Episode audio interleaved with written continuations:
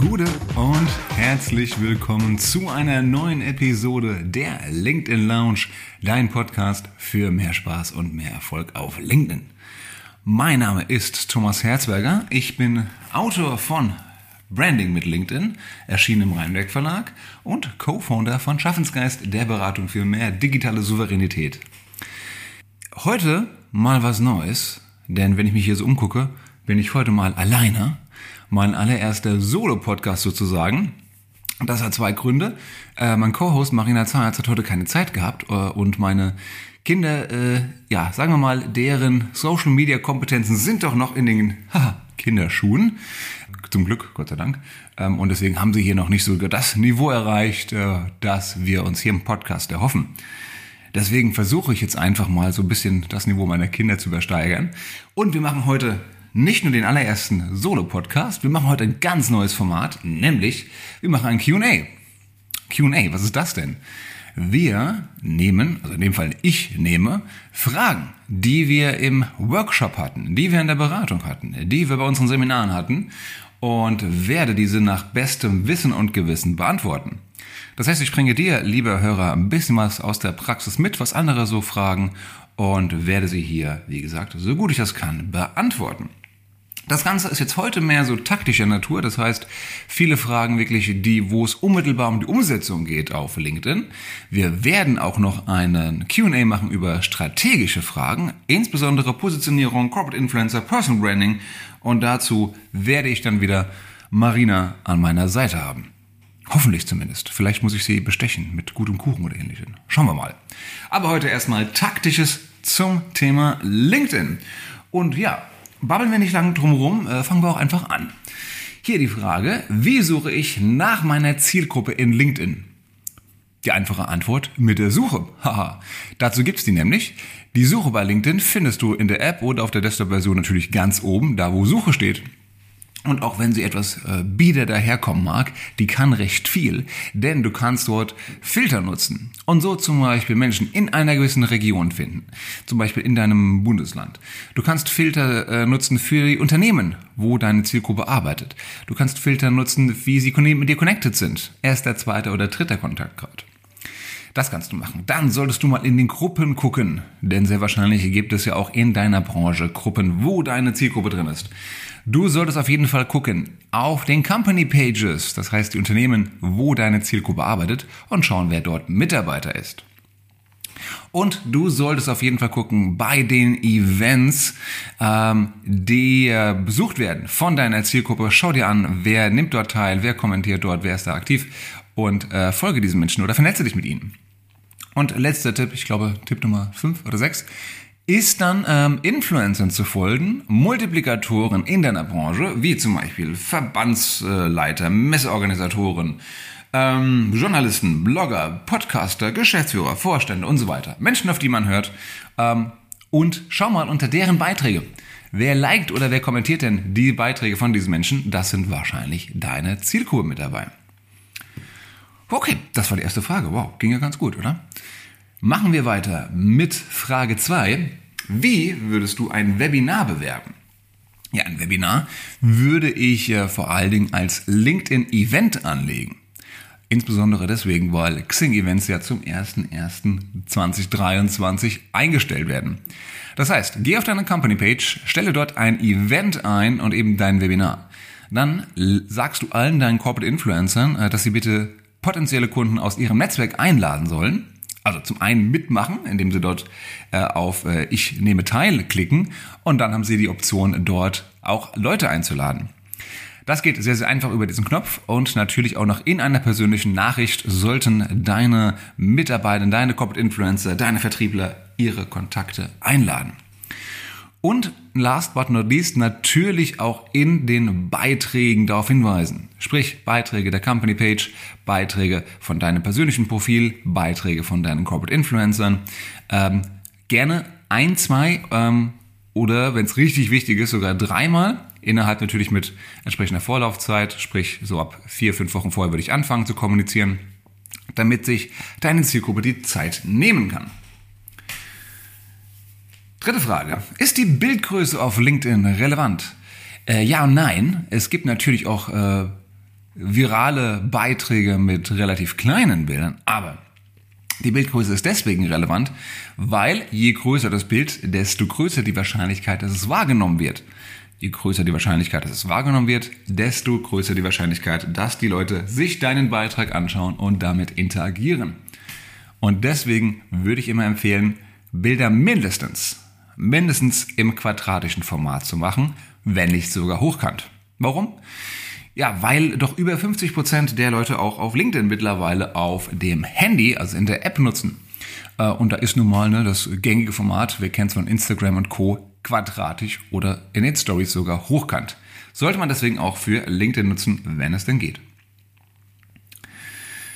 Nächste Frage. Wie wichtig ist es, dass meine Mitarbeiter einen Premium-Account haben? Ja, das kommt darauf an, was, was die Mitarbeiter wollen, was du willst, dass deine Mitarbeiter können. Wenn sie sich äh, exakte Profilanalysen anschauen sollen, also wer auf deren Profil war, wenn sie wissen wollen, wer ähm, wie hoch die Anzahl der Interaktionen, der Reichweiten einzelnen Beiträge war, dann ist so ein Premium-Profil schon eine schöne Sache. Aber äh, du kannst 80, 90 Prozent der wichtigen Dinge auch machen mit einem Basic-Profil. Ähm, auch hier gerne werfen wir einen Blick auf äh, das Profil von äh, Marina Zayatz. Nicht nur, weil sich das ohnehin lohnt, aber auch, weil die mit ihrem Basic-Profil super erfolgreich ist und einen sehr schönen Job macht. Ähm, und das geht auch alles mit dem Basic-Profil. Größter Vorteil von Premium-Profilen ist tatsächlich, dass du mehr Suchfilter hast. Noch nicht so viel wie im Sales Navigator, aber schon deutlich mehr als mit dem, ähm, mit dem Basic-Profil. Das heißt, wenn du im Vertrieb tätig bist und gerade am Anfang bist, deine Zielgruppe erstmal suchst und definierst, dann empfehle ich dir hier mal das Premium-Profil zu testen. Für 30 Tage, da ist es kostenlos, um mal so ein bisschen dein Netzwerk auszubauen und deine Zielgruppe genau zu finden. So, dann haben wir die Frage. Könnt ihr etwas dazu sagen zu einer Solo-Freiberuflerin mit persönlichem LinkedIn-Profil? Braucht man ein zusätzliches Firmenprofil? Also, Szenario ist, ich bin Selbstständiger, Selbstständige und habe natürlich mein persönliches Profil, brauche ich noch ein Company-Profil, ein Unternehmensprofil. Ähm, du brauchst nicht, geht auch so, denn dein persönliches Profil ist halt viel, viel wichtiger als dein Company-Profil. LinkedIn bevorzugt ja auf jeden Fall die persönlichen Profile und wird dir dein oder wird deinen Beiträgen mehr Reichweite schenken. Ähm, plus dein persönliches Profil, da kannst du alles unterbringen an Services, da gibt es die Service Landing Page mittlerweile, an Kenntnissen, an Fähigkeiten, an Testimonials von glücklichen bestehenden Kunden. Ähm, geht unheimlich viel. Ähm, Vorteil von einer zusätzlichen Unternehmensseite ist, dass es ein bisschen schöner aussieht. Das heißt, hier der Tipp, geh mal gerne auf mein Profil. Ich habe auch eine Company-Page von Thomas Herzberger äh, und das als meine Berufserfahrung angegeben.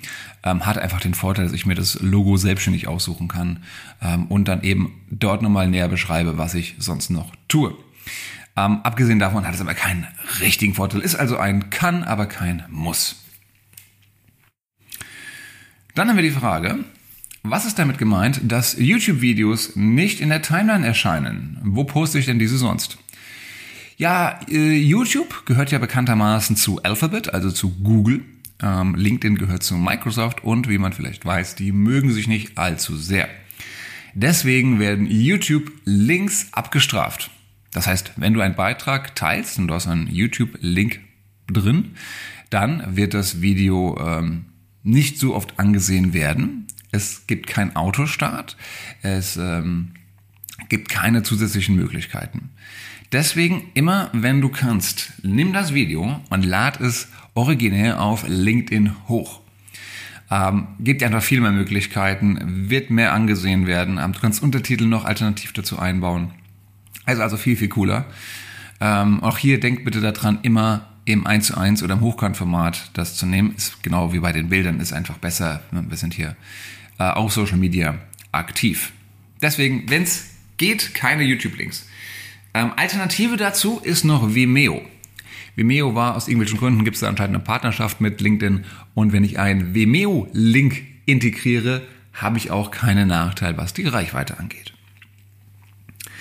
Nächste Frage. Darf ich einfach Content von anderen Netzwerken verwenden? Gibt es da Vorgaben zwecks Quellenangaben? Ja, äh, über diese Frage streiten wir uns im Internet, seitdem es das Internet gibt, aber man kommt nicht umher zu sagen, dass das Verwenden von anderen Content aus anderen Quellen, der nicht von dir stammt, äh, gang und gäbe ist. Ähm, am Ende des Tages ist das Internet ja eine Geschichte, um unter anderem äh, Ideen miteinander auszutauschen. Ja, neben vielen anderen Dingen auch noch. Ich weiß, woran du jetzt denkst. Aber, äh, wie gesagt, Ideen austauschen ganz wichtig. Und deswegen ist es, äh, sollte, kann man auf jeden Fall anderen Content verwenden, wenn, großes, großes Wenn, du natürlich die Quelle angibst. Wenn du also einen Link verwendest und sagst, guck mal, hier ist ein Artikel vom Handelsblatt, vom Wirtschaftsmagazin, dann ist ziemlich klar, woher die Idee kommt und du gibst dir auch den Link direkt dazu. Du solltest ja niemals nur anderer Leute Inhalte posten, um Gottes Willen. Du solltest immer dich darauf beziehen und sagen, schau mal, hier ist ein Artikel auf dem Handelsblatt, steht das und das drin, finde ich übrigens total super. Oder für unsere Branche bedeutet das das und das. Ähm, so macht es Sinn. Ähnliches äh, gilt natürlich auch für Videos, für Vorträge, für Reden. Hier solltest du immer angeben, woher hast du denn diese Grundidee, woher hast du denn die Skizze.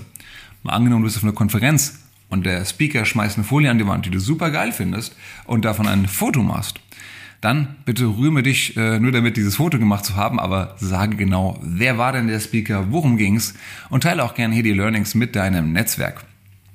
Und natürlich an der Stelle ist es angebracht, dann auch den Speaker zu markieren, zu taggen mit dem Ad-Zeichen, damit er das sieht, dann weiß, jawohl, hier ist mein Wissen auf fruchtbaren Boden gefallen und wurde anderweitig verwendet.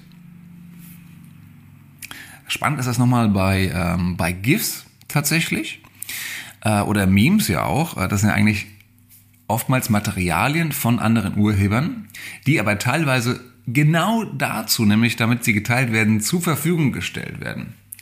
Ob das jeweils der Fall ist, muss man im Einzelfall sehen. Bei der Deutschen Bahn zum Beispiel gibt es eine sehr umfangreiche Bibliothek an GIFs, die du frei verwenden kannst. Auch bei vielen amerikanischen Rechteinhabern, die stellen ihre Contents äh, gerne bereitwillig zur Verfügung, aber ist am Ende des Tages immer eine Einzelfallentscheidung. Achte aber bitte genau drauf. Im Zweifelsfall, wenn du nicht sicher bist, lass es lieber sein, dann bist du auf jeden Fall sicher. So, dann haben wir die Frage, ist es schlimm, in Anführungszeichen, wenn immer dieselben Mitarbeiterinnen die Postings der KollegInnen, ach, findet ihr es auch schlimm, das so vorzulesen? KollegInnen, HörerInnen, mit dieser kurzen Pause dazwischen. Also nichts gegen Gendern allgemein, aber KollegInnen, schwierig. Ähm, ist es schlimm, wenn immer dieselben Mitarbeiter die Postings der Kollegen kommentieren? Beziehungsweise merkt LinkedIn, dass da quasi, dass das quasi abgesprochen ist. Äh, nein, ist nicht schlimm. Ist vielleicht nicht besonders kreativ, aber ist nicht schlimm. Ähm, Hintergrund der Frage ist nämlich, dass LinkedIn in den ersten 90 Minuten nach der Veröffentlichung eines Beitrages genau drauf schaut, ob mit diesem neuen Beitrag interagiert wird. Das heißt, ob Menschen diesen Beitrag liken, kommentieren oder teilen.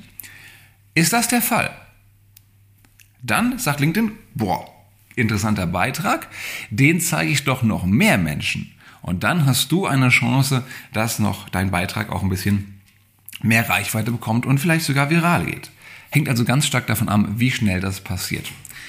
So, und damit das schnell passiert, damit sich dann die Chancen erhöhen, macht es auf jeden Fall Sinn, wenn auch deine Kollegen, deine Mitarbeiter und so weiter, deine, deine Freunde, deine Nachbarn, dein Sportverein und deine Hunde deinen Beitrag liken und kommentieren.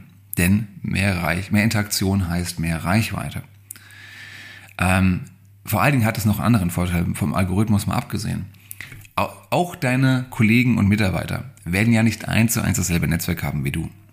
Und in dem Moment, wo sie einen Beitrag von dir liken und kommentieren, erhöht sich die Wahrscheinlichkeit, dass dein Beitrag in das Netzwerk deiner Kollegen gespült wird, also dort in den Newsfeed von anderen Menschen kommt, die du ja gar nicht kennst, die nicht in deinem Netzwerk sind. Und so wiederum erhöht sich dann die Wahrscheinlichkeit, dass darunter auch potenzielle Kunden, Bewerber, Partner, Dienstleister äh, sind, die dich so das erste Mal ja, sehen, wahrnehmen überhaupt. Deswegen auf jeden Fall gerne so einen eigenen kleinen Engagement-Hub formen mit Leuten, die dir wichtig sind, gerne aus deinem Unternehmen, aus deinem Netzwerk, ähm, wo man sich gegenseitig hilft. Abgesehen davon würde ich übrigens von diesen richtigen Engagement Hubs die Finger lassen. Da gibt ja auch einige Tools, die sagen, so komm, wir kommen jetzt mal hier zusammen in einer Telegram-Gruppe oder ähnliches und wir verpflichten uns alle, unsere Beiträge gegenseitig zu liken und zu kommentieren und wer das nicht tut, fliegt aus der Gruppe raus. Das gibt's auf, äh, auch. Hm, das kam mal von Instagram ursprünglich, ist aber ja ziemlich unmoralisch, äh, wenn man ehrlich ist und äh, auch zweifelshaft, was da den Erfolg angeht. Plus, ich riskiere dabei auch mein LinkedIn-Profil gesperrt zu bekommen, wenn es denn rauskommen sollte. Also liebe äh, Hörer, Finger weg von Engagement Pods. Lieber selber machen. So, wenn man Social Selling aktiv machen möchte, sollte man dann den Creator-Modus nutzen. Welche Vorteile bietet er? Der Creator-Modus ist ein Feature von LinkedIn, das deinem persönlichen Profil eine Art Upgrade gibt. Das heißt, einige Dinge sind dort anders und du hast ein paar mehr Optionen. Dazu gehören zum Beispiel, dass du oben einen äh, Website-Link integrieren kannst. Dazu gehört, dass du ein Video als dein, ein kurzes Video als dein Profilbild integrieren kannst. Dazu gehört, ähm, dass du Audio-Events machen kannst und dass sich dein Profil ein bisschen umstellt, dass zum Beispiel deine Infobox unter deinem im Fokusbereich landet. Braucht man all das für Social Selling? Nö, brauchst du nur, wenn du wirklich Content kreierst.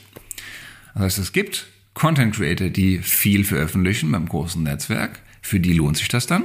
Es gibt auch Leute, die machen Social Selling durchaus erfolgreich und die veröffentlichen nicht viel Content. Die sind nämlich mehr unterwegs in Gruppen, in 1 zu 1 Nachrichten, ähm, auf Live-Events vielleicht und kreieren wenig bis gar nichts. Das heißt, äh, der Creator-Modus und Social Selling bedingen sich nicht unmittelbar.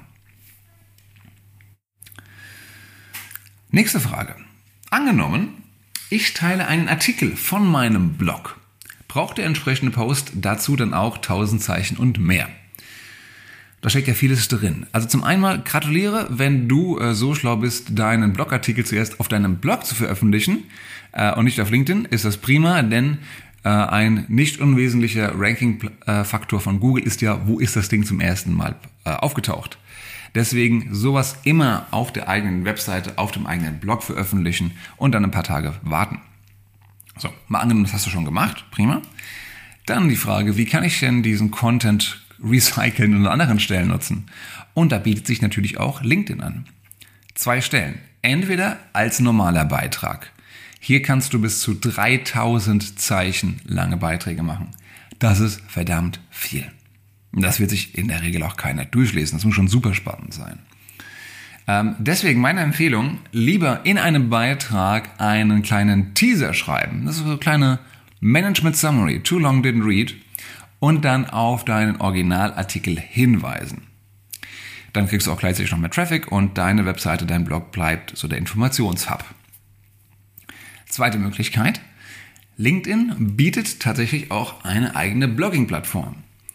Wenn du auf das ähm, Kästchen gehst, auf den Button gehst, ähm, neuen Artikel oder neuen Beitrag beginnen, hast du auch die Option, einen Artikel zu schreiben. Und wenn du dort mal draufklickst, siehst du auf einmal, Menü. Da ist ein anderes Interface, das sich dort auftut. Und du kannst hier wirklich ausgewachsene Blogartikel schreiben. Inklusive Header, inklusive Links, äh, inklusive Überschriften, Videos, Bilder und so weiter. Ist echt eine schöne Sache. Das heißt, du könntest auch deinen Beitrag, deinen Blogartikel hier eins zu eins im Prinzip auf LinkedIn veröffentlichen. Was das dann bezüglich SEO heißt, dazu bin ich zu wenig SEO-Experte. Ich würde aber vermuten, wenn es zuerst bei dir aufgetaucht ist, sollte das nicht weiter kritisch sein. Ähm, natürlich würde ich immer sagen, fokussiere dich auch oder distribuiere auch auf einer anderen Plattform und mach dich nicht von LinkedIn abhängig. Deswegen immer der eigene Blog kommt zuerst, hat immer mehr Priorität. Aber auch hier seid ihr ähm, auf äh, Marinas Profil verwiesen. Sie macht das sehr regelmäßig, veröffentlicht hier eigene Artikel ähm, zum Thema Social CEO oder CEO Branding. Ähm, und das funktioniert sehr, sehr gut. Davon abgesehen kannst du auf LinkedIn auch diese Artikel noch als einen Newsletter verpacken und somit an Abonnenten ähm, Bescheid geben, wenn es einen neuen Artikel gibt. Das ist ein sehr schönes kostenloses Feature. Wo finde ich eigentlich Hashtags und wie kann ich diese recherchieren? Ja, auch unoriginell in der Suche tatsächlich. Also einfach mal auf die Suche klicken, Hashtag eingeben und dann das Wort, das dich interessiert. Zum Beispiel Innovation. Ähm, dann wirst du äh, Suchergebnisse bekommen und unter anderem hoffentlich auf eine Seite kommen, wo genau steht, wie viele Menschen diesem Hashtag folgen.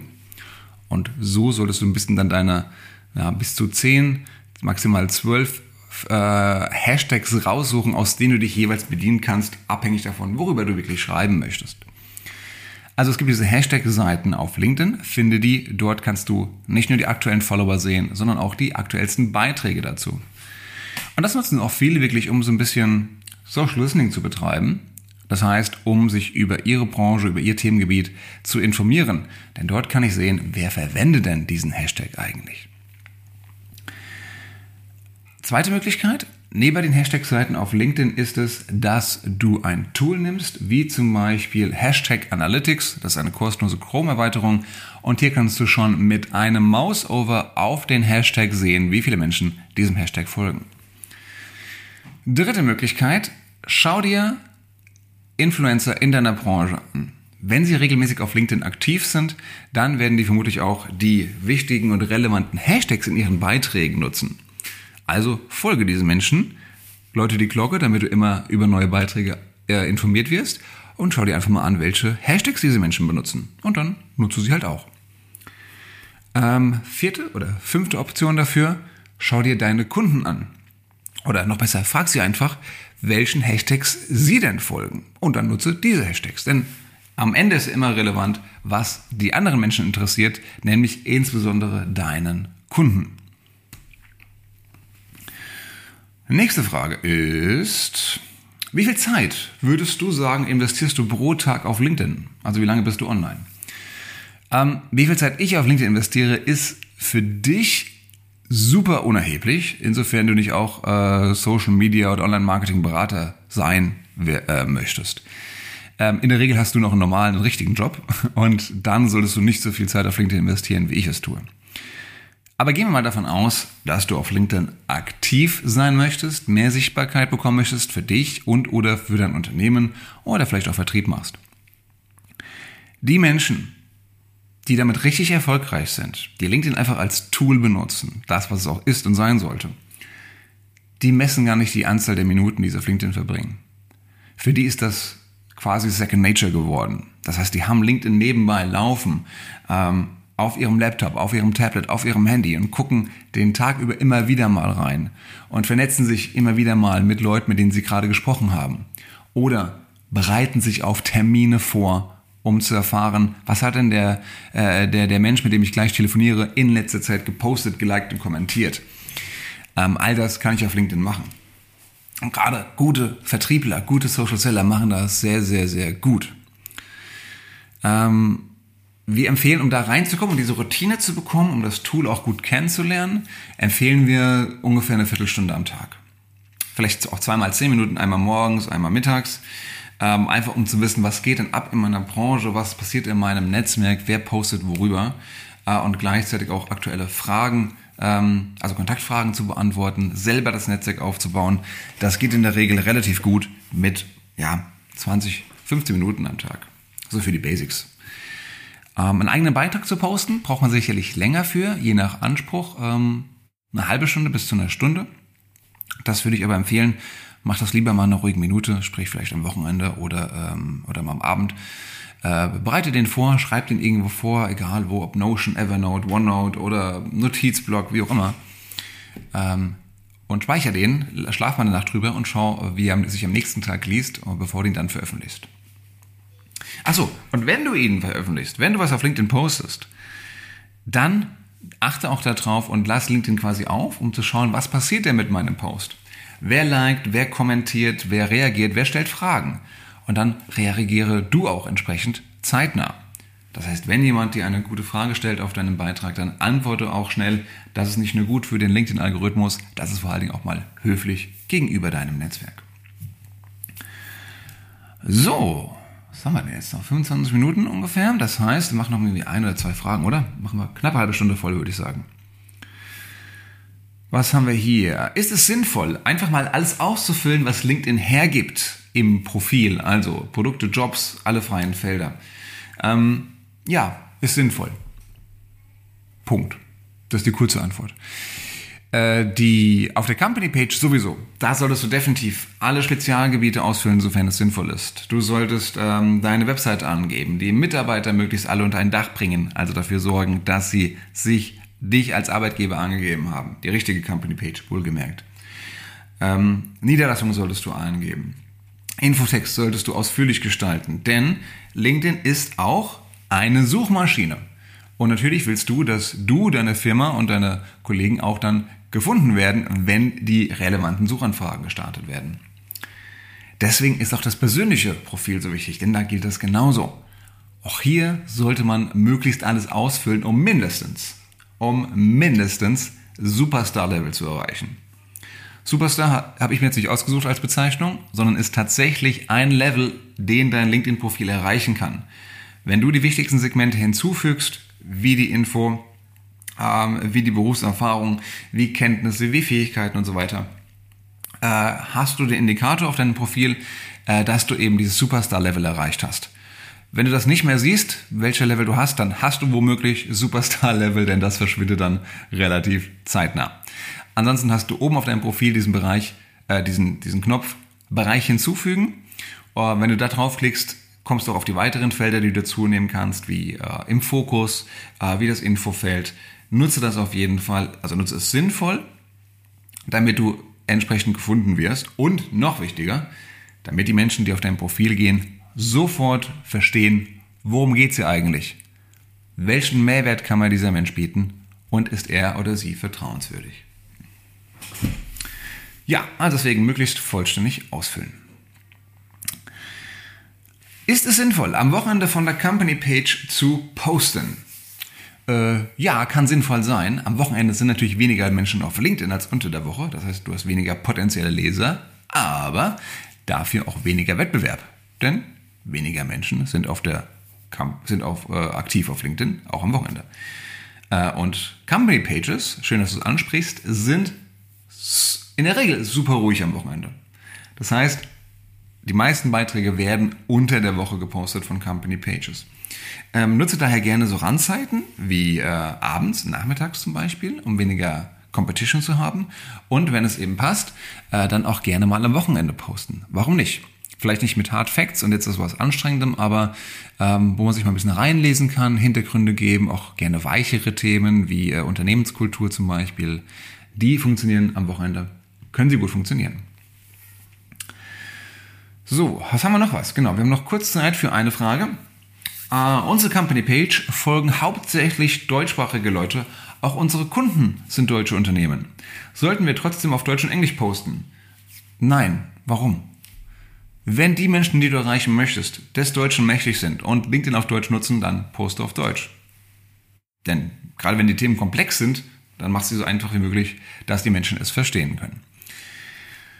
Wenn du wenn es nicht so ist und du sagst, ah, ich habe aber Zielgruppen mit zwei Sprachen, dann mach folgendes. Du kannst bei der Company Page und leider nur dort, kannst du dir aussuchen, wer deine Beiträge sehen soll. Und so kannst du dann zum Beispiel sagen, diesen Beitrag bitte nur Menschen zeigen, die ihr Profil auf, also die LinkedIn auf Englisch nutzen oder auf Italienisch oder auf Französisch oder auf Deutsch. Und so kannst du dann einen Beitrag nur auf Deutsch machen, den nur Deutsche sehen, und einen Beitrag nur auf Englisch, den nur Menschen sehen, die LinkedIn auf Englisch nutzen. Ähm, das geht, sobald du in der jeweiligen Sprache mindestens 300 Follower hast. Und das geht nicht nur für Sprachen, das geht auch für Regionen, das geht auch für Positionen, das geht auch für ähm, Unternehmen. Sehr, sehr geiles Feature auf der Company Page an der Stelle. Deswegen auch hier Follower entsprechend aufbauen, damit diese Silos, diese 300 Leute schnell voll werden. Auf keinen Fall solltest du Beiträge machen, wo zuerst das Deutsche oben steht und darunter dann das Englische. Das sieht nicht nur doof aus, das findet LinkedIn auch mittlerweile richtig doof. Das heißt, auch hier greift dann der Algorithmus und zwar nicht zu deinen Gunsten. So, das war eine halbe Stunde QA. Erstmalig hier bei der LinkedIn Lounge. Ich hoffe, es hat dir äh, Spaß gemacht. Ich hoffe, es war was Interessantes dabei. Wenn ja, sag uns gerne Bescheid. Das heißt, schick mir gerne eine kleine Nachricht äh, direkt über LinkedIn am einfachsten ähm, und lass mich wissen, was dich, äh, wie es dir gefallen hat. Und vor allen Dingen, wenn du Fragen hast, schick die uns gerne. Denn dann werden wir dir auch in einer der kommenden QAs äh, hier beantworten. Äh, wie gesagt, in Zukunft werden wir das auf jeden Fall auch mal strategisch machen. Dann nicht nur ich alleine, sondern eben mit einem Experten oder einer Expertin ähm, oder der Marina. Und dann werden wir auch uns über die Themen wie Personal Branding, Corporate Influence, Corporate Influencer und ähnliches unterhalten. Freue ich mich schon sehr drauf, denn alleine ist es nicht ganz so lustig wie zusammen hier im Podcast. Nichtsdestotrotz, vielen, vielen Dank fürs Zuhören. War eine, auch für mich mal eine spannende Erfahrung. Ich wünsche dir viel Erfolg, viel Spaß auf LinkedIn und wir hören uns bei der nächsten Episode. Bis dann, alles Gute.